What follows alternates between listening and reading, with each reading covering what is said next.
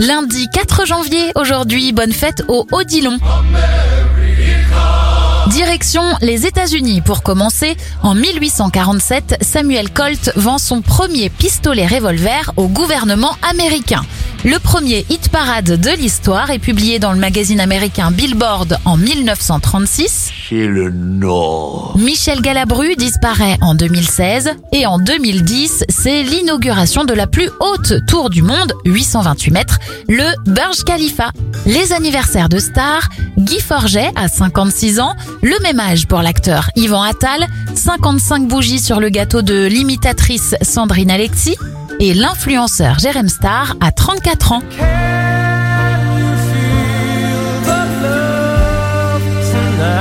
On referme notre éphéméride avec le titre le plus vendu en France ce jour en 1995, Elton John avec Can You Feel the Love Tonight?